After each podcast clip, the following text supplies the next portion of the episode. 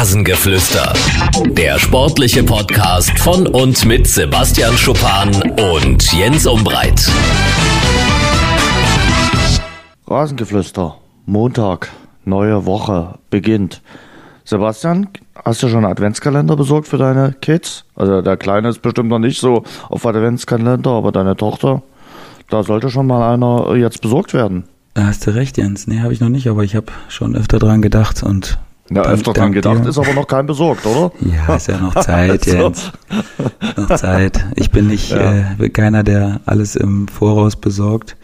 So okay. von daher, ähm, ja. Also, Hast du schon Weihnachtsgeschenk? Noch. Nee. Noch für gar die, kein Für einziges. die Kinder, meinst du? Nö, so allgemein. Also schenkst du nur was deinen Kindern oder schenkst du auch deinem Trainer zum Beispiel was? Beim Trainer? Nee, dem schenke ich nichts. Dem schenke ich meine Leistung. Wenn sie denn, wenn Na, denn, herzlichen Dank.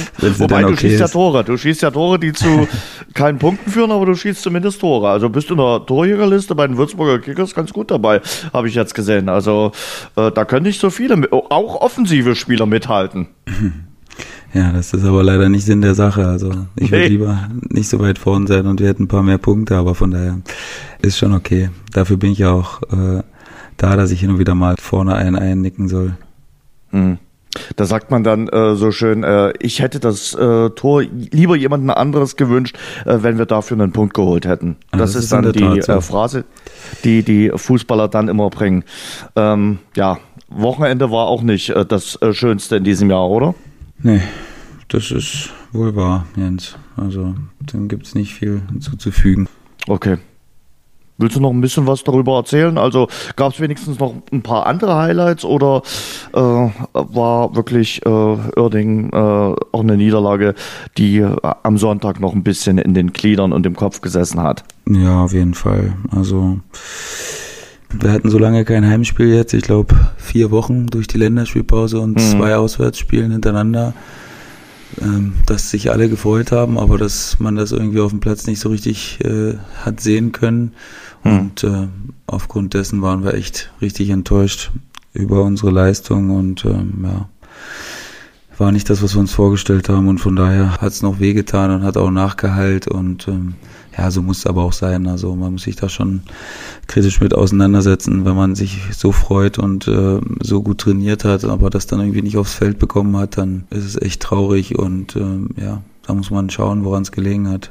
Glaubst du, dass das bei Niederlagen immer bei allen Fußballern so wehtut, wie es bei dir wehtut? Also äh, ich habe bei manchen immer das Gefühl, die setzen sich bei Auswärtsspielen, wenn sie da verlieren, dann in den Mannschaftsbus und ja, wenn es auf die Autobahn drauf geht, sind die schon wieder mit anderen Dingen äh, beschäftigt. Da kannst du dich manchmal nachfragen, wie ist denn das Spiel ausgegangen? Ach Mensch, äh, ja, wir haben ja heute gespielt. Mm, ja, also ich würde mir auch, also, aber das gibt's in jeder Mannschaft. Das ist, ja, ja klar. ich habe das jetzt nicht auf irgendeine Mannschaft bezogen. Nee, nee, ich weiß schon, wie du meinst. Also klar, ich würde mir schon wünschen, dass einige sich da ein bisschen mehr mit auseinandersetzen. Für mich muss Verlieren richtig, richtig, richtig wehtun, weil mhm. ja, du willst es halt so wenig oder so selten wie möglich erleben, dieses Gefühl.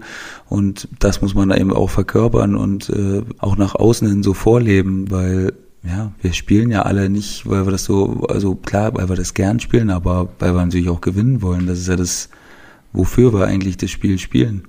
Und wenn du das nicht machst, dann musst du eben enttäuscht sein und dann musst du eben gucken, dann musst du nicht, also ich meine, wir haben ein paar, vor ein paar Wochen auch über das wichtige äh, Thema Depressionen gesprochen. Ne? Du brauchst nicht alles in dich reinfressen und du musst nicht sagen, dass, oder man, du sollst nicht denken, dass du alleine dafür verantwortlich bist. Aber ich glaube, eine kritische Auseinandersetzung mit der eigenen Leistung und der Teamleistung, das schadet keinem.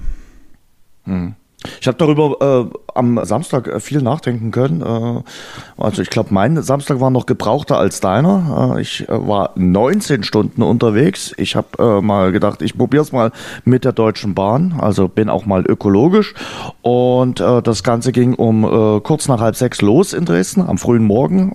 Dann nach Hamburg. Wie jeder weiß, hat Dynamo Dresden dann in der Nachspielzeit aus meiner Sicht auch etwas unglücklich mit 1 zu 2 verloren. Dann denkst du dir auch drüber nach, Mensch, äh, ganz ordentlich gespielt, mitgehalten, nah dran gewesen am Punkt und dann trotzdem wieder äh, verloren. Und soweit ich weiß, gibt es im Fußball keine Haltungsnoten. Und das sind dann so leichte Symptome eines äh, Absteigers, wobei leicht können wir streichen. Dann fährst du wieder nach Hause, dann nimmt dich die Deutsche Bahn im ersten Zug nicht mit, äh, weil sie sagt, nein, sie haben eine Zuganbindung mit ihrem Ticket, also musst du einen Zug später fahren und fährst über Berlin und Leipzig nach Dresden und bist dann irgendwann um äh, kurz vor elf wieder in Dresden und kannst dann so mitbekommen, also ich mache das Ganze ja auch beruflich, äh, was die Fans so sprechen und wie die so einen Tag erleben, denn äh, ja, die haben dafür einen Tag ihres Wochenendes ihrem Verein spendiert und die waren äh, ja richtig enttäuscht. Also über die Leistung kann man nicht mal sauer sein, aber die waren richtig enttäuscht und frustriert, haben natürlich viel diskutiert. Und da bin ich halt drauf gekommen äh, und habe mir überlegt, Mensch, wie machen das eigentlich die Fußballer? Sind die dann auch so frustriert und enttäuscht oder sagen die, ja, ist mein Beruf, aber geht jetzt irgendwie weiter. Mal gucken, was bei Instagram oder bei Tinder gerade so passiert.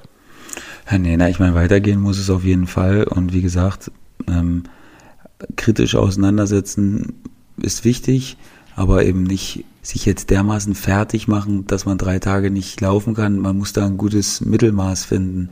Also ich denke, dass es wichtig ist, sich am Tag danach damit noch auseinanderzusetzen, weil der Ich glaube, da tut's am meisten weh, oder? Ja. Ich glaube, der Tag danach ist immer ähm, Die Nacht, vor allen Dingen die Nacht und der Tag Okay. danach, weil der Tag danach gehört ja im Endeffekt auch noch zum Spiel dazu, weil du bereitest Ja. das Spiel nach, du läufst aus, du versuchst dich wieder halbwegs zu regenerieren und ähm, ich finde es immer wichtig, diesen Tag auch noch mit zu benutzen, um auch ein bisschen zu reflektieren, was war los, was hat man sich vorgenommen, was hat man davon umsetzen können und was hat man nicht geschafft, ähm, hat man in der Vorbereitung vielleicht irgendwas, also das meine ich jetzt gerade individuell, ne? also nicht auch natürlich ich jetzt in dem Fall als Kapitän natürlich auch noch ein bisschen weitläufiger und was hat man von dem, was man sich vorgenommen hat, äh, erreicht.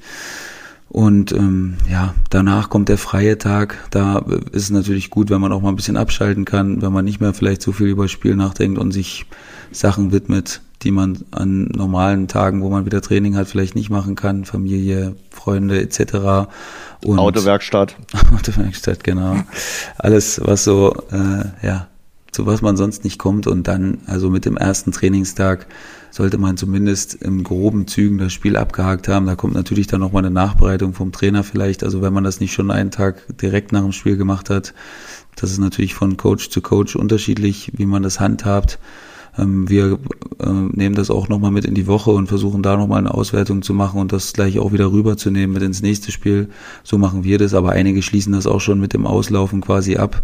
Und ähm, von daher, wie gesagt, der Tag danach, den nutze ich schon noch äh, gern, um nochmal zurückzuschauen, vielleicht auch nochmal das Spiel zu gucken, abends, wenn man nicht schlafen kann, einfach mal durchlaufen lassen, das Spiel und gucken, weil es ist immer noch mal ein anderer Eindruck, ähm, den man auf dem Platz manchmal hat und wie man es dann nachher im Fernsehen auf Bild von oben sieht.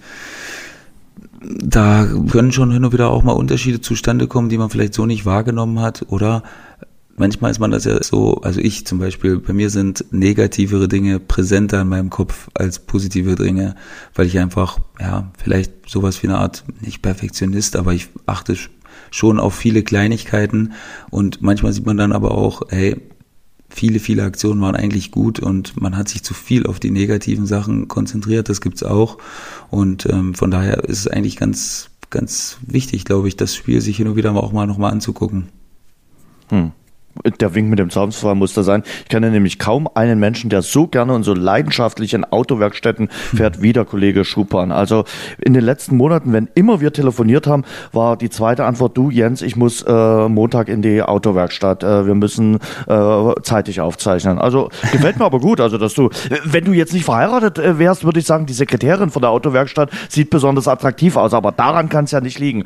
Aber das ist ein anderes Thema. Ähm, aber grundsätzlich glaubst du, dass das alle Spieler machen, sich das Spiel dann abends nochmal reinziehen oder am Tag danach? Also das glaube ich nämlich nicht. Nämlich neulich ein interessantes Interview äh, mit Sebastian Kehl gehört. Das war wirklich äh, ganz interessant. Da hat er gesagt, er stellt auch fest, dass wir eine neue Generation an Spielern haben. Er weiß manchmal nicht, äh, wenn er nach dem äh, Spiel in die Kabine kommt und man gewonnen hat. Gut, das kommt bei Borussia Dortmund aktuell nicht so häufig vor. Äh, ob man wirklich gewonnen hat, weil die Spieler dann relativ schnell damit beschäftigt sind, ähm, in ihre sozialen Netzwerke zu gehen, was zu posten, zu schauen, was gepostet worden äh, ist. Dann wird meistens noch so ein kleines Siegerfoto gemacht für die sozialen Netzwerke.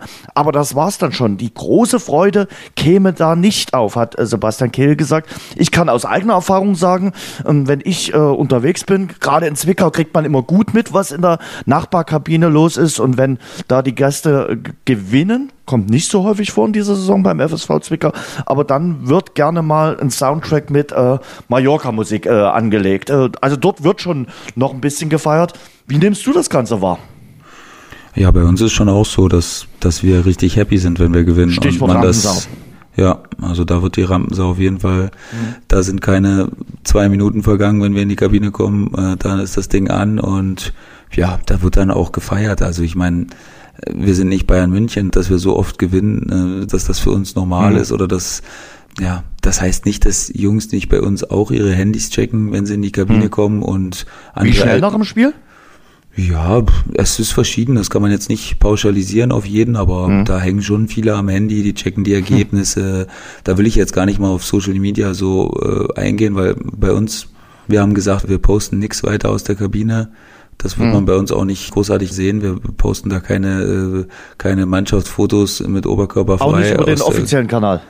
Nee, ich kann mich nicht so richtig erinnern. Also ja. klar, wenn mich jetzt einer festnagelt und mir irgendein so Bild zeigt, weiß ich nicht, würde ich jetzt nicht 100% garantieren ja. können, aber ich würde sagen, ganz, ganz, ganz selten, dass mal sowas gibt.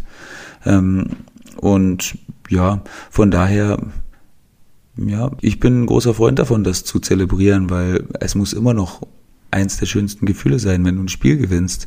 Ne, das, das heißt, die Woche wird angenehm, du hast eine gute Stimmung, du kannst viel mitnehmen.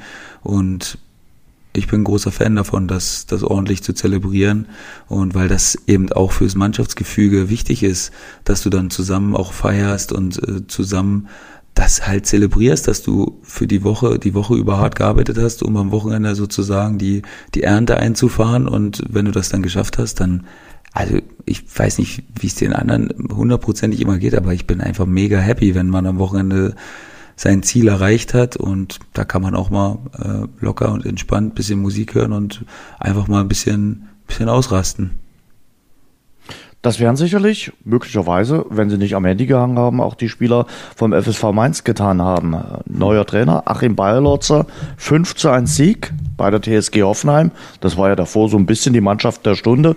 Gab zwar ein paar Komponenten, die da mit reingespielt haben, aber für Achim Bayerlotzer finde ich natürlich eine verrückte Geschichte, oder? Also äh, mit Köln letztes Spiel gegen Hoffenheim verloren in der letzten Sekunde durch diesen Elfmeter. Jetzt erstes Spiel mit dem FSV Mainz und das gewinnt er dann mal 5 zu 1. Hat aber, und das finde ich stark, gesagt, äh, Sandro Schwarz hat eine sehr gute, intakte Mannschaft übergeben. Macht auch nicht jeder Trainer.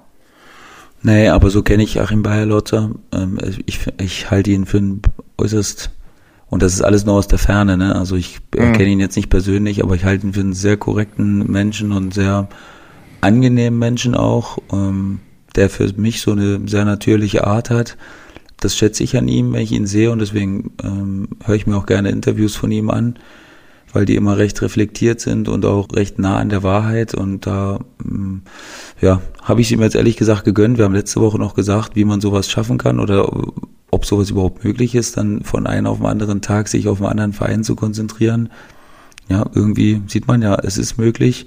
Das ist dann wirklich wahrscheinlich so eine Art äh, äh, Mensch, der einfach immer Fußball um sich rum braucht und der das auch relativ schnell ausblenden kann und sich da auf seine neue Aufgabe konzentrieren kann. Und von daher, ja, war Hoffenheim jetzt auch mal wieder fällig.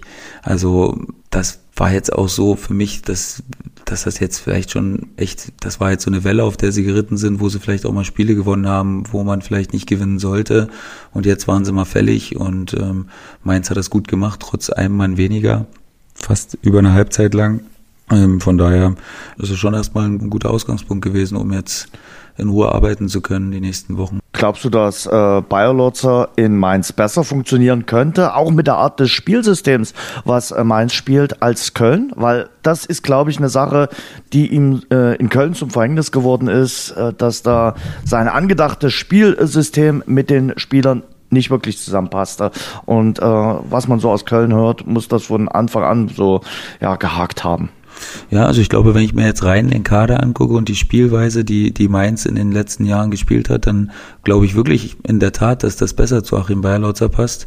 Und ja, es wird sehr interessant äh, zu sehen sein, inwieweit er da jetzt seine eigene Note nochmal mit einbringen kann. Das geht natürlich nicht von jetzt auf sofort.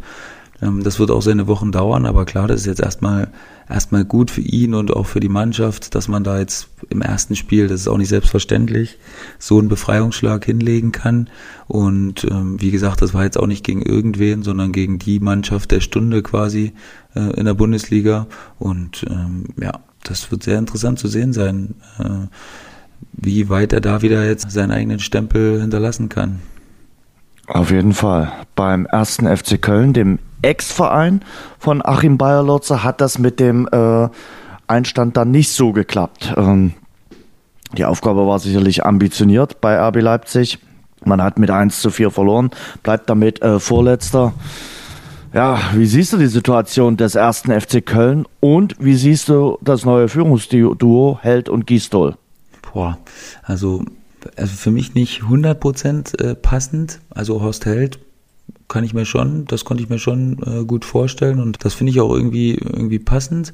Und Gistol wäre jetzt nicht einer gewesen, wo ich wo ich gesagt hätte, dass der jetzt mein Favorit gewesen wäre. Also mm, ich weiß ehrlich gesagt nicht. Ich ich bin noch nicht 100% überzeugt davon.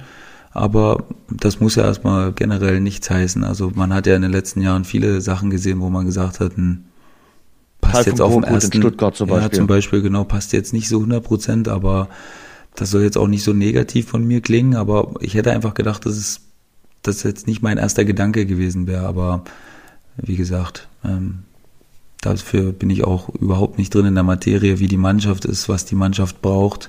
Und ähm, da gibt es sicherlich Hintergedanken, die sowohl Horst Held als auch die Leute, die da jetzt für die Verpflichtung von Horst Held äh, verantwortlich waren. Und ähm, von daher äh, bin ich da trotzdem äh, neutral und schaue mir das erstmal äh, ein paar Wochen an und dann kann man da sicherlich ein bisschen mehr sagen. Held und Gistol kennen sich, äh, aber Gistol hängt natürlich die Zeit vor allem beim Hamburger SV nach.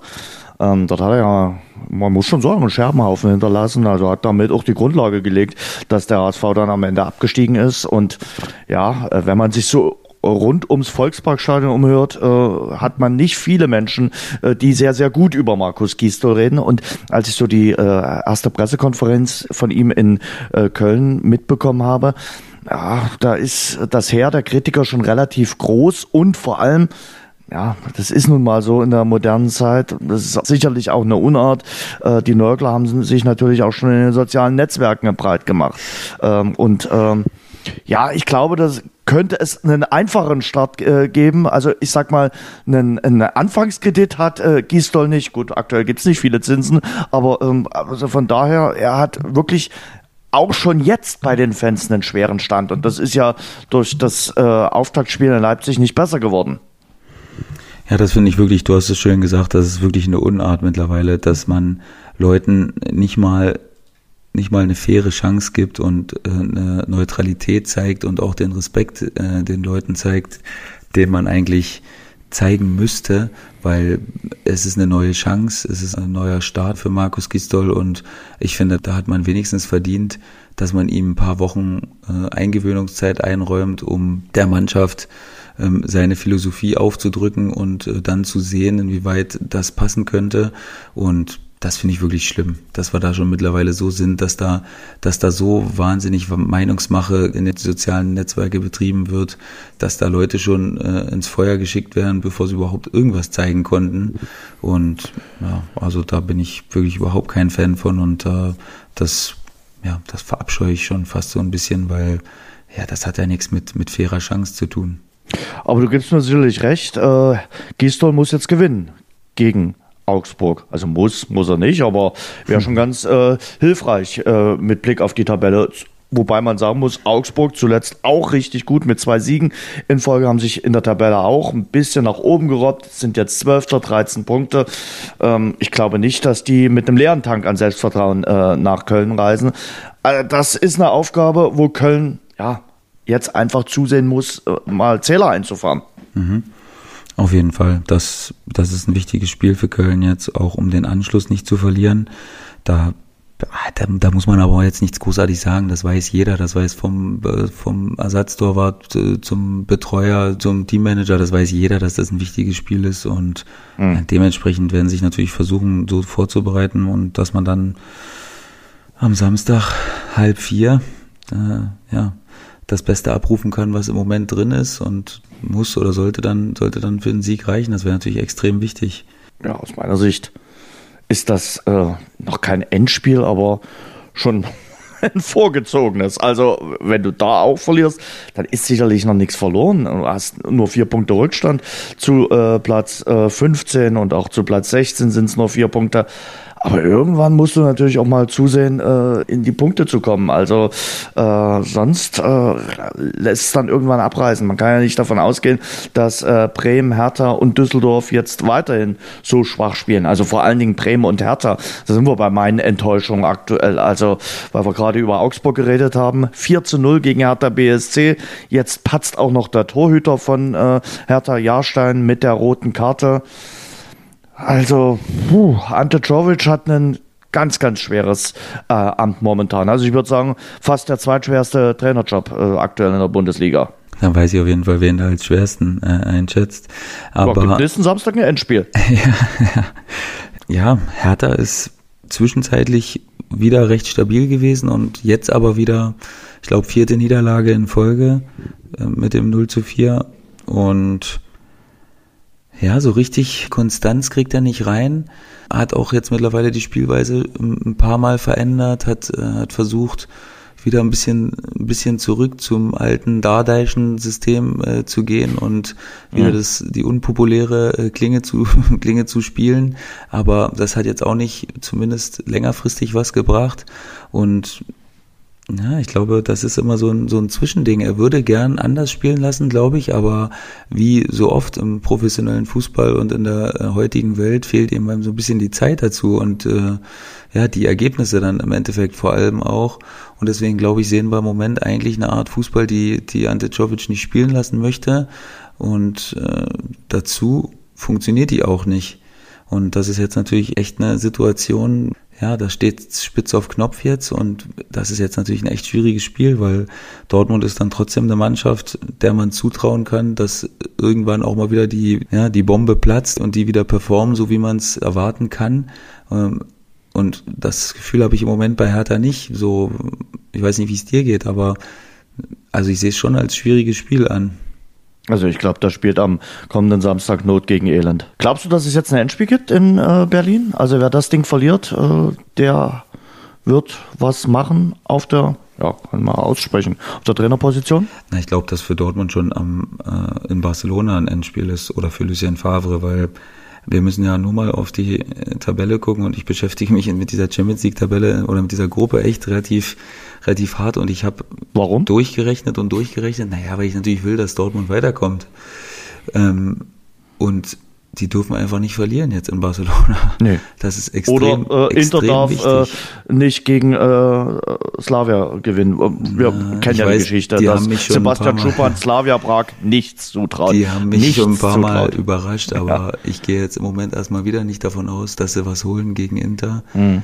Weil das wäre natürlich von Inter jetzt echt, also das wäre echt hart, wenn sie beide Spiele Weil dann ist gewinnen. es ja so, dann ist Barcelona durch, dann mhm. sind die auch Gruppensieger und können mit der C11 äh, zum letzten Spiel bei Inter Mailand fahren. Und dann äh, kann Inter gegen Barcelona gewinnen.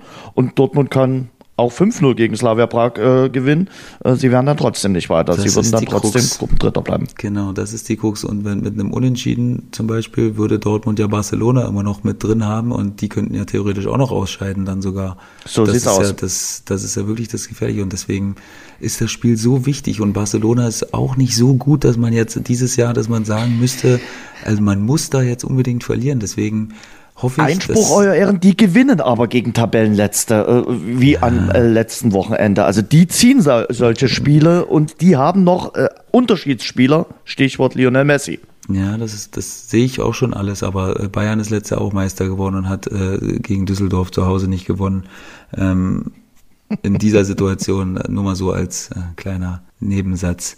Ähm, ja, ich hoffe, dass sie sich alle bei der Ehre gepackt fühlen und dass sie da eine absolut glänzende Performance, auch wenn ich jetzt natürlich und du sowieso gerade nicht so wie ich dich sprechen höre, daran glaube, aber äh, im Fußball ist ja irgendwie einiges möglich und deswegen hoffe ich wirklich, dass sie das irgendwie möglich machen können, weil es wäre wirklich extrem wichtig. Dann hast du ein Heimspiel gegen Slavia und musst das in Anführungszeichen große Anführungszeichen nur gewinnen. Ja, ja, ja, ja, warum traust du Slavia Prag nichts zu? Ja, na, in Dortmund traue ich Aber das, ist, das sind die, die Jovic-Phrasen, die ich äh, jetzt schon wieder bei dir raushöre. Im Fußball ist alles möglich. Das hatte er nämlich gestern auch gesagt nach der Niederlage in äh, Augsburg. Dachte ich mir auch, ja, fällt dir jetzt nichts anderes aber ein. Zu Hertha sage ich das jetzt nicht. Also da sage ich Nein, jetzt aber nicht, er dass hat da wirklich gesagt, ist. vor dem nächsten Wochenende hat er gesagt, äh, im Fußball ist alles möglich und äh, wir müssen mal gucken, äh, dass wir das am nächsten äh, Samstag anders auf den Platz bekommen. Aber da glaube ich, ich glaube jetzt an Dortmund, in Dortmund vor allen Dingen an die individuelle Qualität der Einzelspieler. Das kann Ja. man natürlich auf Barcelona jetzt genauso gut ummünzen, das ist logisch. Aber Dortmund hat ja nun mal keine schlechte Mannschaft. Das wusste er jetzt wohl auch nicht bestreiten können von der individuellen Qualität her. Und wenn die alle mal ihre hundertprozentige Leistung abliefern, dann ist Dortmund selbst von Barcelona nicht so leicht zu schlagen. Und äh, von daher hoffe ich einfach mal, dass sie das, dass sie das irgendwie hinkriegen. Am Mittwoch. Schade. Also übermorgen. Äh, Aber ich äh, kann äh, mir aktuell nicht so richtig vorstellen, wie das funktionieren soll, Nee. weil äh, ich finde wirklich äh, Borussia Dortmund momentan meilenweit äh, von der eigenen äh, Form entfernt. Da bringen nur zwei, drei Spieler Normalform und alle anderen hängen komplett durch. Und äh, man merkt es der Mannschaft an, dass im Umfeld wirklich aktiv über den Trainer diskutiert wird und äh, dass der Trainer nicht mehr fest im äh, Sattel sitzt beim BVB. Und das wirkt sich äh, komplett äh, auch äh, auf die Mannschaft aus. Und gestern gab es Pfiffe bei der Mitgliederversammlung äh, für die Spieler, für den Trainer. Es gab so einen halbgaren Vertrauensbeweis äh, vom äh, Watzke für Favre. Aber die Spieler sind dann rausgetrottet. Da hatte ich auch schon wieder den Eindruck, wo, wo wir vorhin beim Thema waren, ja, zehn Minuten später, die das dann sicherlich auch nicht mehr interessiert, äh, was da gerade auf der Mitgliederversammlung abgegangen ist. Aber das ist ein anderes Thema. Ähm, wird auf jeden Fall spannend sein, was da nächsten äh, Samstag im Olympiastadion passiert zwischen Hertha BSC und äh, Borussia Dortmund. Ich glaube, die Hertha-Fans äh, gucken momentan gar nicht gerne auf die Tabelle. Ihre Mannschaft ist 15. Und dann ausgerechnet auch noch der Aufsteiger aus Köpenick. Die sind äh, auf Platz 11. Also Union Berlin, Hut ab, Respekt. Müssen wir auch mal ein paar Worte verlieren. Also sozusagen der Borussia-Killer in dieser Saison. Borussia Dortmund haben sie zu Hause geschlagen und jetzt auch den Tabellenführer Borussia Mönchengladbach. Tolle Arbeit, äh, die da an der alten Försterei verrichtet wird. Ja, wirklich saustark. Also relativ schnell am Anfang natürlich ein bisschen Lehrgeld bezahlt und dann aber relativ schnell adaptiert, was wichtig ist und vor allen Dingen, wie ich finde, nicht ihre Identität verloren, sondern trotzdem an ihr Spiel weiter geglaubt, so ein paar kleine Anpassungen vorgenommen und ja, man sieht einfach, was da möglich ist, wenn so, wenn da so alles im Umfeld klickt, ne, da, das Umfeld ist ist immer noch euphorisiert ohne Ende und ich habe schon mal gesagt, ich Mhm. glaube nicht, dass das, egal wie die Ergebnisse jetzt werden, dass das auch jemals in dieser Saison abebben wird. Aber wenn alles zusammenpasst, dann bist du einfach zu mehr fähig, als, als dir viele Leute zutrauen. Und ich finde es echt geil, das war ja auch, also ich habe das Spiel jetzt nicht in Gänze gesehen, aber das, was ich gesehen Konntest habe, auch nicht. fand ich, äh, ja, ja, man kann, ja, stimmt schon. Hast du recht von dem Sinne, aber ich meine, ich habe es mir natürlich nochmal im Nachhinein in den äh, ausführlichen Highlights angeschaut und das war wirklich auch nicht unverdient, äh, Nicht wie, unverdient, wie die ne. Berliner das gemacht haben. Ja. Und ja, sie haben einfach auch in Anderson, was ich recht wichtig finde, einen Spieler, der echt relativ sicher knipst und äh, sehr, sehr unangenehm ist und für Unions Spielweise auch unabdingbar ist vorne mit seiner extrem Kopfballstärke. Also ich glaube, einer der kopfballstärksten Spieler, den wir dieses Jahr in der Bundesliga haben. Und ähm, das passt einfach alles zusammen und 16 Punkte jetzt nach zwölf Spielen ist, glaube ich, echt ein, Stark. ist ein Topwert. Also ich weiß nicht, in den Fall. letzten Jahren, wenn du das jetzt mal hochrechnest, da haben ja teilweise schon Anfang 30 Punkte gereicht, um in der Liga zu bleiben. Und ähm, ja, jetzt weiß ich nicht, ob sie den Schnitt halten können, aber die Punkte haben sie erstmal auf ihrem Konto. Und ja, das nächste Spiel jetzt ist auf Schalke. Und ähm, da können sie jetzt sicherlich erstmal etwas Bonusspiel. befreiter hinfahren, als wenn sie jetzt zu Hause verloren hätten. Das definitiv. Und man muss ja sagen, äh, Union mit einem sehr, sehr breiten Kader. Aber wenn man dann doch mal die ein oder andere Verletzung hat oder mal eine Sperre, dann kann man das ganz gut kompensieren. Ähm, ich war da, gebe ich gerne zu, äh, am äh, Saisonstart skeptisch, weil Union spielt ja nur in zwei Wettbewerben, aber das macht sich absolut äh, bezahlt, dass sie wirklich einen sehr großen Kader haben und dass sie da aus der Breite des Kaders auch schöpfen können. Mhm. Ja, klar. Und man hat wirklich sich vor allen Dingen darauf konzentriert, wie du sagst, die Breite des Kaders zu verstärken. Man hat erfahrene Leute dazu geholt, die auch wissen, wie die erste Liga funktioniert. Ich fand das einen relativ cleveren Schachzug und dabei auch Spieler geholt, die sich selbst nicht zu wichtig nehmen wie ja. Subotic und Gentner, sondern die auch ins Teamgefüge sich äh, nahtlos eingliedern und da jetzt keine irgendwelche Allüren haben, weil sie vielleicht, weil Gentner allein so viel Bundesligaspieler hat wie der ganze Kader von Union sonst, der aufgestiegen ist. Ähm, ich glaube, das passt alles ganz gut und man hat sich Spieler geholt, die zu Union passen und das ist, glaube ich, echt eine der wichtigsten Erkenntnisse, so ähm, was man alles bewirken kann. Eine weitere Enttäuschung, weil wir vorhin über Hertha geredet haben, weil wir auch ein bisschen Borussia Dortmund äh, angerissen haben, ist für mich, wir hatten es neulich schon mal besprochen, Werder Bremen. Also das ist äh, ja bei den Ansprüchen, die Werder gehabt hatte, die auch der Trainer gehabt hat und äh, der Kader ist für mich auch viel besser besetzt als Platz 14. Aber das ist ja eine, eine, absolut trostlose Saison. Und guck dir das Restprogramm an, das hat's durchaus in sich. Äh, Kohlfeld hat jetzt gesagt, drei Siege bis Weihnachten müssen her. Also dann herzlichen äh, Glückwunsch, dann viel Spaß. Also äh, Werder Bremen aktuell für mich wirklich äh, auf einem beängstigenden Weg. Mhm. Also ich glaube auch die Enttäuschung schlechthin bis jetzt.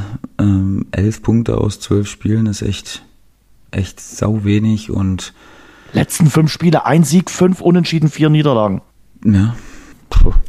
ja, da hast du nicht viele Argumente auf deiner Seite und eklatante Standardschwäche noch dazu. Immer wieder, kriegen immer wieder saublöde Gegentore und ähm, ja, laufen somit immer wieder auch Rückstände hinterher und kriegen es einfach nicht hin, ihre Art des Spiels irgendwie dem Gegner aufzudrücken, weil immer wieder solche Sachen passieren, dass du, dass du den Matchplan dann wieder so halbwegs über den Haufen werfen musst und ähm, dann so eine Art Harakiri-Fußball spielen musst. Und ja, also immer wilde Spiele, natürlich immer schön anzusehen für die Zuschauer, immer viele Tore, immer, immer, also nie langweilig, aber das kann ja nicht im Sinne von, von Werder Bremen sein. Und ja, es ist immer noch so eine Mannschaft, wo ich denke, da kann der Knoten trotzdem platzen und die können auch mal, die können auch mal eine, eine kleine Serie hinlegen. Aber das sollte jetzt dann demnächst auch mal irgendwann passieren, wenn man noch irgendwelche Ambitionen äh, in andere Richtungen hegt. Was sind das für andere Ambitionen? Ich glaube, die einzige Ambition, die Werder Bremen aktuell hat, ist, äh, irgendwie in der Klasse drin zu bleiben und nicht mehr lange was mit dem Abstiegskampf zu tun haben. Also mit oben. Ja, ich meine, man kann mal schlecht starten und man kann, man kann dann es auch mal in so UI Cup mehr, Sebastian. Das weiß ich, aber man kann mal in so einen Strudel geraten. Aber ich meine, wenn du jetzt mal drei, vier Spiele hintereinander gewinnen würdest, was ich dem Kader durchaus zutraue, dann wäre man zumindest wieder in Tuchfühlung. Aber ja, umso länger das jetzt dauert, äh, bis du diese Serie startest, je unwahrscheinlicher wird die ganze Geschichte natürlich. Und ich meine, dass, dass Bremen auch so Aufholjagden starten kann, das hat die Vergangenheit auch gezeigt. Das traue ich ihnen auch immer noch zu. Aber wie gesagt, das sollte jetzt nicht mehr zu lange dauern, bis man das schafft. Du bist wirklich äh, absolut positiv denkend. Also ich äh, sag äh, ganz ehrlich, äh, die müssen sich versuchen, irgendwie in die Winterpause zu retten. Zwei Siege sind vielleicht noch drin. Äh, guck mal auf die nächsten Spiele auswärts in Wolfsburg. Mhm. Hm, unangenehm. Ja. Zu Hause gegen Paderborn könnte äh, klappen, wobei unterschätze nicht äh, Paderborn, siehe ja. Freitag. Äh, dann in München, hm, kannst mhm. du hinfahren, äh, dir eine Niederlage abholen und wieder nach Hause fahren, weil dort holst du definitiv nichts. Also wann hat Werder Bremen das letzte Mal was gegen Bayern München äh, gerissen? Da muss es noch nicht mal ein iPhone gegeben haben, also überspitzt gesagt. Äh, dann zu Hause gegen Mainz. Mmh muss man mal sehen, wie es bei Mainz jetzt weitergeht. Und dann auswärts in Köln. Da könnte was gehen. Da sind schon noch auf jeden Fall Möglichkeiten da zu punkten, aber klar, da sind natürlich auch ein paar Spitzen drin, aber ist ja normal. Kann sich nicht nur gegen, äh, gegen Leute von unten spielen jetzt und von daher, Na, drei Teams haben sie von unten. Ja, das meine ich ja, ja. Das ist, also da geht schon, da geht, geht schon was. Ja. Da genau. geht schon was. Aber die größte Enttäuschung Ge hast du für mich jetzt noch, ehrlich gesagt noch nicht angesprochen, die es jetzt an dem Wochenende gab. Die größte Enttäuschung an diesem mhm. Wochenende? Fortuna Düsseldorf oder was war für dich die größte mhm. Enttäuschung an diesem? Also Jens, wir haben heute den äh, 25. November und Robert Lewandowski hat kein Tor geschossen. Ja, Krise beim Torjäger der Bundesliga. das, ja. ist so unfassbar, sag mal ehrlich. Also ich meine, mhm. ich habe, wir haben es ja jetzt immer wieder, irgendwann hält man hält man es ja auch für normal, dass es passiert, mhm. aber wenn man sich das jetzt mal auf der Zunge zergehen lässt, das war inklusive Champions League und Pokal, 25. November und der hat das erste Mal kein Tor geschossen, also das Würdigen war, glaube ich, auch nicht, nicht hoch genug ein, wie, was das für eine Quote und was das für eine Serie war. Und ich glaube, er hat trotzdem ein oder zwei Tore vorbereitet, aber ja, Glaubst du, dass er gestern einen ähnlichen Sonntag hatte wie du? Also, dass er mufflig das war? Das kann ich mir wirklich in der Tat vorstellen. Frau? Ja, glaube ich wirklich. Ich, ich glaube, das ist wirklich so jemand, der nach außen hin sagt, nein, Statistiken sind mir egal und da lege ich nicht so großen Wert, aber innen drin sagt er sich, verdammt nochmal, warum habe ja. ich denn kein Tor geschossen? Glaub ich glaube, wirklich, also. Aber ich glaube, das gehört dazu, auch wenn du so auf, auf dem ja. Level agieren willst wie er, dass du halt dass du immer nur das absolute Maximum willst und äh, von dir erwartest auch und nicht dich zufrieden gibst mit mit gut oder, oder ein bisschen besser als gut, sondern ja, für ihn zählt nur das absolut Beste und äh, von daher kann ich schon glauben, dass er irgendwie dann ein bisschen traurig war nach dem Spiel. Also richtig enttäuscht wird nicht gewesen sein, aber ich glaube schon, dass er gern getroffen hätte. Klar. Gehen wir in die zweite Liga. Der VfB Stuttgart hat Wort gehalten. Tim Walter, der Trainer, hat gesagt, wir gewinnen zu null. Und sie haben zu null gewonnen, 3 zu 0 im Derby im Ländle gegen den Karlsruher SC. Ich habe gestern äh, mit einem äh, Freund diskutiert, äh, wie man denn die, die Aussagen von Tim Walter, er hat gesagt, er ist aus dem Kontext gerissen worden. Äh, auf der einen Seite sage ich mir, ganz schön arrogant und äh, als Trainer vom Karlsruher SC kann man damit natürlich auch die Kabine pflastern und sagen, hier, guck mal, was der Trainer von der gegnerischen Mannschaft äh, erzählt hat. Auf der anderen Seite sage ich dir ganz ehrlich, in unserer Welt, wo alles immer eintönig ist, wo nur noch Phrasen erzählt werden, fand ich es eigentlich auch mal ganz gut, dass mal einer einen Spruch rausgebracht hat. Äh, also weil es war irgendwie wohltuend, äh, dass mal äh, ein Spruch rausgebracht wurde, an dem man sich reiben konnte. Wenn es schiefgegangen wäre mit der Aussage von Tim Walter, der gesagt hat, wir gewinnen zu null gegen Karlsruhe, hätten natürlich auch alle auf ihn draufgekloppt und hätten gesagt, was bist du für ein arroganter Mensch und was für ein arroganter Trainer. Aber es war wenigstens mal wieder was, wo man sagen konnte, hier, hier haut mal jemand wenigstens einen raus. Also wir haben darüber genauso innerhalb der Mannschaft diskutiert und wir waren eigentlich auch uns alle einig, dass klar, wenn du auf der Seite von Karlsruhe jetzt bist, dann, äh, dann gefällt dir das natürlich nicht, weil du denkst, okay, Nö. die geben uns natürlich nicht den nötigen Respekt, den man, den man vielleicht erwarten könnte. Aber wir, wir leben wirklich in einer Welt, wo sowas einfach nicht mehr gemacht wird und wo ich es einfach schade finde, weil an sowas reibt man sich ja auch. Ich finde, das macht die Sache auch interessanter und früher und jetzt sage ich, ich bin jetzt kein Mensch, der sagt, früher, Mensch, da war immer alles gut und äh, das soll alles wieder so werden wie damals. Aber früher gab es sowas noch öfter und da wurde das gar nicht so hoch gepusht wie, wie heutzutage, wenn das mal einer macht. Ja. Da sieht man mal, wie, in was für einer Welt wir leben, dass das so hoch äh, sterilisiert wird, dass das dass das ja ein Unding ist quasi, warum, wie kann er sowas sagen? Ähm, ich fand es eigentlich auch recht erfrischend und äh, dass es jetzt auch noch so eingetroffen ist, ist irgendwie auch mal cool. Und äh, da habe ich die Hoffnung, dass er das immer wieder vielleicht nochmal machen wird. und, ich glaube, äh, Walter ist schon äh, überzeugt und Überzeugungstäter. Der wird sicherlich gestern Abend äh, eine kleine Raupe gemacht haben und gesagt haben, hey, alles richtig gemacht. Und ja, wenn es gut geht, hast du natürlich alle Trümpfe in der Hand. Aber ich finde es trotzdem mal okay. Und äh, sonst sind bei uns, ganz ehrlich, Pressekonferenzen ja so, dass man sagt, wir haben großen Respekt vor dem Gegner, ist eine richtig gute Mannschaft. Wir wissen, was da für eine schwere Aufgabe auf uns zukommt, wir müssen kontrolliert sein und so. Man kennt ja die ganzen Phrasen. Also man kann im Grunde genommen vor einem Spiel Phrasenbingo spielen und man kreuzt auf jeden Fall innerhalb von fünf Minuten die Reihe durch. Und mhm. äh, so fand ich das ganz okay. Klar, wenn es schief gegangen wäre, äh, hätte man ihn schön durchs Dorf getrieben. Aber damit musst, musst du dann auch leben. Ich meine, sobald du die Aussage, sobald ja. die deinen Mund verlässt, äh, muss, dir, muss dir klar sein, dass dann, dann natürlich auch dran gemessen wirst. Und Ich glaube, mhm. die Spieler haben es ganz gut gemacht, wobei ich die erste Sache, wenn ich jetzt im Nachhinein an das Spiel denke, an diese absolute afrikanische Grätsche am Ende von Kampf.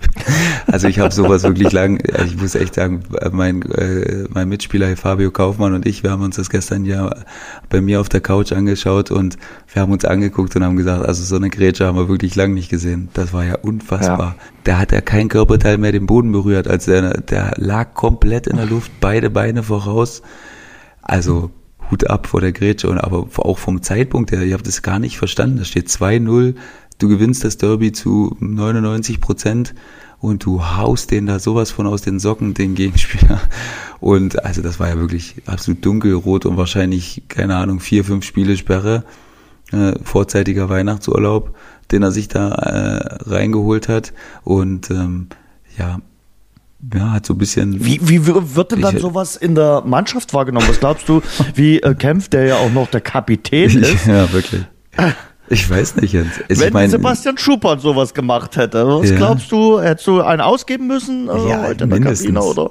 Mindestens. Ja. Also ich meine, klar, jetzt im Zuge des Sieges wird es vielleicht ein bisschen untergehen, aber ja das ist natürlich schon, ah, das war schon ein hartes Ding, ne? Das war schon eine der rustikalsten Grätschen, die ich in den letzten Monaten gesehen habe. Wer es noch nicht gesehen hat, bitte, bitte schaut euch mal an. Also, also wirklich, wir sagen dazu immer in allen Mannschaften, wo ich gespielt habe, das ist wirklich typische afrikanische Grätsche, wie es da manchmal äh, praktiziert wird, mit beiden Beinen voran abgehoben und die auch noch komplett durchgestreckt. Also, ja, also da muss er zahlen dafür, sowohl Mannschaftskasse als auch äh, irgendwie ein Essen. Also da muss er wahrscheinlich tief reingreifen ins Portemonnaie. Und kriegt jetzt in den nächsten Wochen keine Prämien. Dann werden die Weihnachtsgeschenke vielleicht etwas dazu, Jens, äh, abgeschwächter. Äh, die wird er sich vielleicht gerade so noch leisten können. Ja, hoffen wir mal. Also ich glaube nicht, dass wir jetzt für Herrn Kempf äh, ein Spendenkonto aufrufen müssen. Müssen, müssen wir nicht. Ähm, wenn ich dich jetzt fragen würde, um wen machst du dir aktuell mehr Sorgen? Um den VfL Bochum oder um den FC St. Pauli? Beide hängen kräftig durch. Mhm. Bochum schon von Anbeginn der Saison. St. Pauli hat jetzt, äh, ja, muss man sagen, die Herbstdepression erwischt. Die waren ja Ende September noch Fünfter, aber in den letzten Pflichtspielen geht dann gar nichts mehr. Im Pokal ausgeschieden, in der Liga läuft gar nichts mehr zusammen.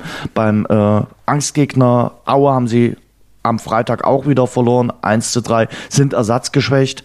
Ja, und Bochum, wie gesagt, äh, schon seit Saisonstart haben wir auch Trainerwechsel vorgenommen, aber auch mit dem neuen Trainer läuft's nicht so wirklich. Freitagabend nur 1 zu 1 gegen Osnabrück, wo der Knoten platzen sollte im Elfmeterspiel am Freitagabend. Ja, was ist äh, für dich äh, der größere Sorgenfall? Ich glaube beide zu gleichen Teilen. Ich kann okay, da jetzt keinen 50, irgendwie, 50. Ja, ich kann da jetzt wirklich keinen davon rausheben.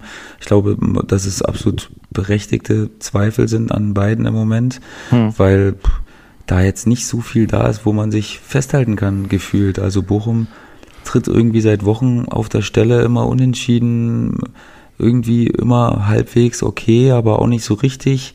Also das ist weiß ich nicht, das ist alles so halbgar irgendwie. Und bei St. Pauli, weiß ich nicht, auch drei Siege nur in 14 Spielen, und Bochum sogar nur zwei. Ah, das ist, das ist dann im Endeffekt zu wenig. Und St. Pauli, na, da hat man ja von Anfang an auch äh, immer wieder diese Störfeuer gehabt, dass dann Lukai sagt, die Mannschaft hat nicht die Qualität und die Jungs sagen, wir finden doch, wir haben die Qualität und so. Ich weiß es nicht. Also ich habe im Moment obwohl ich, wie der Podcast bis jetzt gezeigt hat, äh, absoluter Optimist bin, habe ich jetzt für beide nicht so rosige Zukunftsaussichten äh, parat. Also ich würde jetzt gern sagen, dass ich, dass ich denke, dass irgendeiner von den beiden jetzt marschieren wird, aber sehe ich aktuell jetzt zumindest bis zum Winter erstmal nicht. Der Kollege Schuppan ist der größere Optimist von uns beiden. Ich bin eher der Realist, aber äh, ich mache mir auch um beide eher äh, Sorgen. Also man muss wirklich äh, sagen, äh, das sind äh, die Mannschaften, die beiden Mannschaften, möglicherweise mit Dynamo Dresden, mit Wien Wiesbaden, die richtig durchhängen. Darmstadt muss man heute Abend sehen, was sie äh, beim Debüt vom neuen Trainer von Hannover 96 bewerkstelligen können. Hannover, du, du sagst es, äh, da haben wir ja letzte Woche über den Trainerwechsel gesprochen. Äh, Kotschak gibt heute seinen Einstand. Sind wir neugierig? Äh, Jens Keller hat seinen Einstand gegeben. Unentschieden im Derby, im fränkischen Derby gegen Kräuter Fürth an seinem Geburtstag 0-0 ist okay, ist aber auch nicht mehr. Hm, ja, Happy Birthday nochmal nachträglich. ich habe das Spiel. Ob jetzt keiner äh, unseren Podcast hört? Nein, ich glaube nicht. Ich glaube nicht. Aber ich habe das, oder ich habe mir die äh, Derby-Konferenz äh, angeguckt. Waren ja einige Derbys bei uns in der dritten Liga. Gab es ja auch noch das Münchner Stadtderby, das kleine quasi, oder das anderthalbfache. Ähm, ja, ich glaube, es war vom Kämpferischen her vor allen Dingen erstmal das Mindeste, was man erwarten konnte. Ich glaube, da haben die Jungs echt Gas gegeben äh, mhm. und haben sie auch echt reingeschmissen. Und von daher war das jetzt erstmal okay, glaube ich. Also das war ein Anfang, mit dem man leben kann, glaube ich. Und jetzt, jetzt geht's äh, im Heimspiel gegen Wien Wiesbaden. Okay, das ist natürlich jetzt auch ein Spiel, wo, ja, da gibt's jetzt keine zwei Meinungen, wie, wie das ausgehen muss. Und da ist natürlich jetzt auch ein mittlerweile echter Druck da. Natürlich auch auch von den Jungs selbst, äh, den sie sich machen, weil klar, das ist nicht der Anspruch, der Anspruch der Mannschaft und auch des, der einzelnen Spieler. Und deswegen wäre es jetzt natürlich gut, wenn da ein Heimsieg folgen würde, weil dann ähm, hätte man dann vier Punkte geholt und das wäre, glaube ich, erstmal erstmal in Ordnung. In der Liga, in der diese Mannschaften, die wir gerade jetzt besprochen haben, nicht hinwollen, äh, kann sich heute Abend, äh, wir reden von der dritten Liga, der MSV Duisburg so ein bisschen absetzen an der Tabellenspitze, wenn sie denn gewinnen sollten äh, gegen Viktoria Köln. Wie siehst du die Prognose für das Montagabendspiel am 16. Spieltag in Liga 3? Ja, Viktoria Köln ist immer noch eine Mannschaft, die ich nicht so gut einschätzen kann und die mir auch immer wieder so ein bisschen Rätsel aufgibt, weil manchmal sind die unfassbar gut drauf und dann gefühlt können die da jeden Gegner äh, auch auch äh, hochtorig äh, schlagen und äh, ja, dann gibt's wieder Spiele, wo, wo sie überhaupt nicht äh, das zeigen, was man von ihnen gewohnt war. Und deswegen fällt es mir wirklich schwer, die akkurat einzuschätzen. Und ähm, da fällt es mir bei Duisburg aktuell ein bisschen leichter. Ich habe ähm, ja schon in den letzten Wochen gesagt, dass, dass das eine Mannschaft auch auszeichnet, dass die jetzt auch mal nicht so gut gespielt haben in den letzten Wochen, aber eben trotzdem immer ihre Punkte geholt haben. Und ja, jetzt ein Heimspiel, da würde ich dann doch eher auf Duisburg setzen, wenn du mich jetzt mhm. unbedingt zu einem Resultat befragen möchtest. Äh, die Tendenz spricht auch für Duisburg, weil Viktoria Köln nach einem sehr guten Saisonstart doch jetzt so ein bisschen federn lässt. Äh, die letzten sieben Spiele konnten sie nicht gewinnen. Und äh, ja, der MSV Duisburg, ich glaube, Lieberknecht wird seinen Mann auch klar machen, welche Chance das Spiel bietet, äh, nachdem ja am Wochenende dort oben die Mannschaften mal wieder relativ inkonstant gespielt haben. Äh, und apropos Inkonstanz, äh, das ist für mich ja der, Sinnbild der dritten Liga und symptomatisch dafür ist Hansa Rostock. Also Hansa Rostock, zur Erklärung auch euer nächster Gegner, du mhm. wirst es wissen, weil du kennst die Mannschaften, gegen die als nächstes spielt. Die hatten einen richtig guten Move, haben sogar dreimal in Folge gewonnen, gegen Meppen, in Magdeburg, gegen 1860 München. Und dann verlieren sie aber auch gleich mal wieder dreimal in Folge. In mhm. Jena, zu Hause gegen Duisburg und jetzt gegen Kaiserslautern. Irgendwie sinnbildlich für die dritte Liga und dann aber auch sinnbildlich für Hansa Rostock, dass man es nicht schafft, irgendwie so ein bisschen Konstanz reinzubekommen. Ja, ich hoffe, dass sogar noch eine vierte Niederlage äh, hinzukommt, weil äh, ja, Rostock ich habe mir das Spiel ein bisschen angeguckt, musste da natürlich immer wieder hin und her seppen in der Konferenz der zweiten Liga. Wie viele und Fernseher und, und, und äh, äh Laptops ja, waren denn da aufgeschlagen am, am, Sonntag? Ich sepp ja. da erbarmungslos hin und her. Okay. Und ja, Rostock, ja, da hat man gedacht, dass sie eigentlich wieder auf dem absoluten Sprung sind, äh, oben ran zu marschieren und ran zu, ran zu kriechen, besser gesagt. Äh, aber das ja, haben sie jetzt wieder irgendwie laufen lassen und mussten jetzt wirklich dreimal federn lassen und ja, sind jetzt so ein bisschen wieder im, im harten Mittelfeld der dritten Liga, so in unserem Spektrum äh, angekommen und da tümmeln sich echt eine Menge, Menge Mannschaften. Das geht von Magdeburg ja. bis zu uns runter oder bis zu Lautern. Die kann man ja auch noch mit reinnehmen mit 19 Punkten. Da sind nur vier das Punkte ist zwischen Unterschied. Platz 6 und Platz 16. Ja, äh, Wie du es gerade gesagt hast, vier Punkte. Ja, nix. Ja. Da gibt's natürlich Mannschaften, äh, die, für die ist das okay, da zu sein, äh, na klar, aber da gibt's dann natürlich auch so Mannschaften wie Magdeburg, Rostock, ähm, ja, ja, die würde ich da jetzt so von allen äh, als erstes nennen, die sich natürlich ein bisschen mehr ausgerechnet haben. Und ich bin gespannt. Also klar, der, der Druck liegt jetzt natürlich auch in gewisser Weise bei Ihnen, weil Heimspiel bedeutet natürlich für Rostock in der dritten Liga immer, dass sie das gewinnen wollen und gewisserweise auch gewinnen müssen. Und ähm, ja, da liegt jetzt an uns, äh, da mal ein bisschen in die Suppe zu spucken.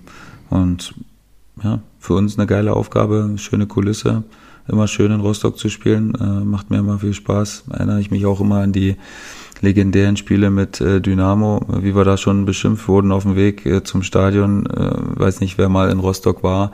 Da muss man mit dem Bus so ein bisschen durchs Stadiongelände durch immer und also da gab es wirklich unzählige Gesten, die da gemacht wurden und äh, warst äh, du da? Ah ja, alles, alles, was man geht. Also da, mittlerweile, wenn ich sowas sehe, da freue ich mich eigentlich immer, weil das für mich bedeutet das auch Fußball. So dieses rivalisierenden äh, Fanlager, die dem anderen wirklich gar nichts können. Da fliegen die Mittelfinger und die äh, Kehlen durchgeschnitten und äh, alles drum und dran. Und ja, das macht, das macht für mich auch Fußball aus. Und deswegen habe ich diese Spiele immer echt ganz, ganz gern gehabt und geliebt, weil die Stimmung war immer grandios und ja, Rostock ist immer stimmungsvoll, obwohl sie von der Masse her gar nicht so viele äh, haben, aber die, die sie hinterm Tor sind, die sind schon echt extrem laut und von daher habe ich echt Bock äh, auf das nächste Spiel und hoffe natürlich, dass wir diese auch für uns zur Abwechslung mal äußerst lange Fahrt, äh, dass wir die nicht ohne Punkte äh, antreten müssen am Ende. Ja, 800 das Kilometer, das ist schon echt eine Hausnummer. Boah. okay. Uns. Weil wir was, sind ja, wir haben die wenigsten Kilometer von allen ja, Mannschaften. Ich weiß, ich weiß, im Durchschnitt geht's dir richtig gut mit euren Auswärtsfahrten, ja. aber äh, jetzt am Freitag fahrt ihr ja schon äh, hin, äh, erwischt mhm. sich dann mal so richtig, äh, nimm dir ein paar Serien mit, ein, ein gutes Buch, du studierst da auch noch nebenbei, ja. dann kannst du ein bisschen was machen fürs Studium. Da kann ich wirklich alles machen, jetzt da kann ich alles, alles abarbeiten, was ich so habe ja, und sehr äh, schön. hab dann wahrscheinlich sehr immer noch schön. zwei Stunden am Ende der Fahrzeit, wo ich nicht weiß, was ich Kannst du ein bisschen soll. rausgucken, ein bisschen Mecklenburg-Vorpommern genießen und äh, dahin sinnieren und vielleicht noch ein paar Podcasts hören. Das ähm, mache ich sicher. Das ist doch schön. Die Nachspielzeit. Lass uns kurz noch auf die Insel schauen, nach mhm. England. Müssen wir schon drüber reden, was da bei Tottenham beim Champions League-Finalisten der Vorsaison passiert ist. Pochettino äh, musste vergangene Woche gehen. Maurizio Pochettino wird ja jetzt überall gehandelt. FC Bayern, Real Madrid, äh, möglicherweise Manchester United, Barcelona. Also ich glaube, äh, der wird nicht lange ohne äh, neuen Job sein, äh, wer da alles interessiert sein soll. Ich kann mir auch schwer vorstellen, dass er jetzt ausgerechnet in die Bundesliga geht. Warum sollte er? Ich glaube, er wird viele Angebote bekommen. Und jetzt ist äh, José Mourinho zurück. Und hast du die äh, erste Pressekonferenz von ihm mitbekommen? Fall, ja. Hat man ihn ja wohl gefragt, ähm, äh, ob das denn an der Niederlage im Champions League-Finale liegen könnte, dass äh, Tottenham gerade so schlecht drauf wäre in der Premier League. Da hat er gesagt, keine Ahnung, ich habe noch nie ein Champions League-Finale verloren. Großartig, ja, oder? Also, also, nicht nur die Aussage, selbst, absolut ja, großartige. Aussagen getroffen. Ähm, ja. Und ich bin froh, er dass er wieder drauf. zurück ist, muss ich, muss ich ja. ehrlich sagen. Der Mann hat schon ein Selbstvertrauen. Ich finde aber, er steht jetzt auch ein bisschen in der Pflicht, nachdem äh, das ganze Engagement zuletzt äh, in Chelsea als auch bei Manchester United nicht so richtig funktioniert hat, äh, muss er jetzt natürlich auch ein bisschen liefern. Ja, das stimmt. Ich bin trotzdem happy, dass er wieder da ist und dass wir, dass wir seine Sprüche wieder hören dürfen und nicht nur als Experte, da war er, glaube ich, auch wertvoll äh, im englischen Fußball, ähm, aber als Trainer ist er mir dann doch lieber und ja, grandiose Aussagen getätigt, ähm, allein auf der Pressekonferenz jetzt und äh, ich bin echt gespannt, weil ich finde, dass die Mannschaft eigentlich nicht so gut zu ihm passt, zu seinem Spielstil, zu seinem, der ja vorrangig, was er jetzt erstmal ohne großen Hintergedanken ist, defensiv ist. Er ist ein Defensivmind. Genau, er ist eine, ein Defensivgenie und äh, ja, nun sage ich nicht, dass das mit denen nicht möglich ist. Ich glaube, gute Spieler können, können sich an alles anpassen und können viele Sachen ändern und so hinbekommen, wie er sich das, glaube ich, auch vorstellt. Aber ich denke, dass die Mannschaft echt offensiv ausgerichtet ist und ähm, ich mhm. bin gespannt, inwieweit er das dann auch anpasst, vielleicht ein bisschen an die Mannschaft, weil äh, wir brauchen ja nicht denken, dass, dass Jose Mourinho äh, denkt, dass nur sein Ansatz so funktioniert. Ich denke, dass er schon ähm, auch so klug ist, dass er weiß, dass, dass er ihnen nicht unbedingt alle Stärken rauben wird und von daher bin ich echt gespannt, wie, wie das gehen wird. Und ich bin aber fast noch gespannter, äh, wo es, wo es seinen Vorgänger hin verschlagen wird, weil ich glaube, das ist wirklich einer der oder einer dieser Fußball-Brains, äh, die es gibt in einem Zuge mit äh, Guardiola, mit äh, Nagelsmann und wer da noch alles überall Klopp. Klopp, genau, wer da noch noch zu nennen ist, sicherlich noch viele, die ich die ich leider jetzt gerade vergesse, aber da bin ich wirklich gespannt. Da werden sich die großen Clubs drum reißen und ich denke, dass Dortmund und Bayern beide vorsprechen werden. Aber ich habe leider auch nicht so die größte Hoffnung, dass er sich, dass er sich in die Bundesliga verirren wird am ehesten also, noch zu Bayern, obwohl ich finde, dass er zu Dortmund besser passen würde als zu Bayern, wenn mich jetzt so fragen würde. Ich glaube, da hat Borussia Dortmund kaum, kaum eine Chance und äh, der FC Bayern, warum sollte er zum FC Bayern gehen? Sicherlich zahlen die ein gutes Geld, aber ich finde, die Attraktivität der Bundesliga ist jetzt äh, für Herrn Pochettino sicherlich nicht die größte. Äh, in äh, Spanien könnte er seine Landessprache sprechen, äh, da reizt sicherlich mal Real Madrid oder Barcelona, muss man jetzt gucken, wie es bei den beiden weitergeht. Äh, bei Real Madrid muss man jetzt sagen, die kommen ja jetzt langsam wieder in die Pushen, auch in der Primera Division. Aber Barcelona, puh, da könnte schon sein, dass mal nach dieser Saison auch mal wieder was passiert auf dem Trainerstuhl. Also der muss äh, nicht lange warten. Und ich sehe ja trotzdem weiter Manchester United auch äh, offen. Also äh, ob das Ding mit Solskjaer noch so lange gut geht. Wir haben gestern unentschieden gespielt mit Mühe und Not gegen Sheffield United. Ähm, das äh, sei auch mal dahingestellt. Wobei in England kommen ja jetzt, jetzt die heißen Wochen erst. Also äh, wenn da dann um Weihnachten gespielt wird und äh, ein Spieltag den anderen jagt, da geht's dann so richtig zur Sache. Guck mal auf die Tabelle. Tottenham ist jetzt Zehnter, äh, mhm. Menu ist äh, Neunter, beide mit 17 Punkte.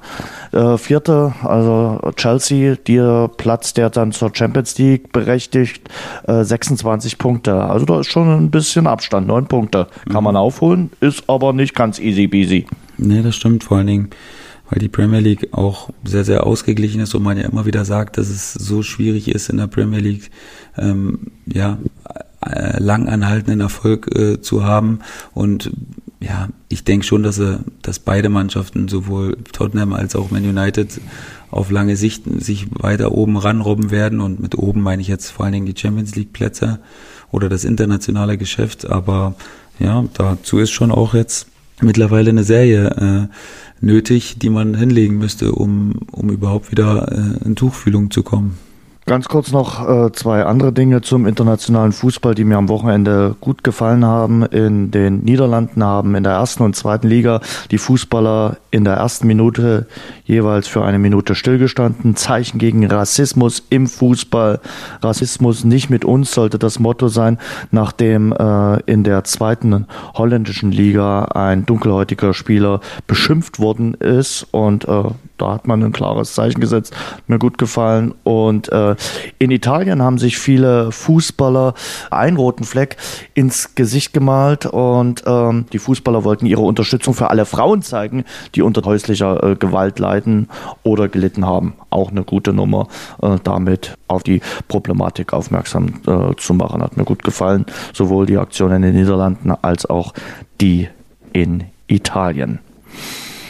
Dann gehen wir in eine schöne, spannende Woche. Wir haben Champions League, wir haben Europa League, wir haben äh, in den USA Thanksgiving bedeutet viele schöne äh, Football, Basketball, Eishockey-Spiele zu guten Zeiten. Also da ist äh, am Freitag, Samstag und natürlich am Thanksgiving Day, da gibt's drei Footballspiele, gut was geboten. Also für die Fans des US-Sports gibt's in den nächsten Tagen ab Donnerstag jede Menge geilen US-Sport. Äh, ich glaube, da guckt der Kollege Schuppan auch mal rein. Oder irre ich mich? Na, irrst du dich nicht. Da bin ich auch ja. am Start. Das freut mich. Also dann schön. Bei dir ist es hauptsächlich äh, Basketball. Ich äh, schlage es vornehmlich mit dem äh, Football und dem Eishockey. Dabei viel Spaß. Kauf einen Adventskalender für deine Kinder und äh, damit wir dann nächsten Montag gemeinsam das zweite Türchen aufmachen. Denn am 2. Dezember hören wir uns wieder hier beim Rasengeflüster. Ihr findet uns auf den sozialen Netzwerken bei Instagram oder Twitter oder am Netz unter rasengeflüster.de oder ihr abonniert uns und hört dann am nächsten Montag wieder rein. Sebastian, eine gute Woche und eine gute Busfahrt nach Rostock. Für mich geht es hier zu Hause gegen Holstein Kiel. Ich muss nicht raus. Wünsche ich dir auch, mein Lieber. Mach's gut. Das war unser Rasengeflüster. Nächsten Montag gibt es eine neue Folge von den Jungs. Abonniert und bewertet uns zum Beispiel bei iTunes oder bei Google Podcasts für Android.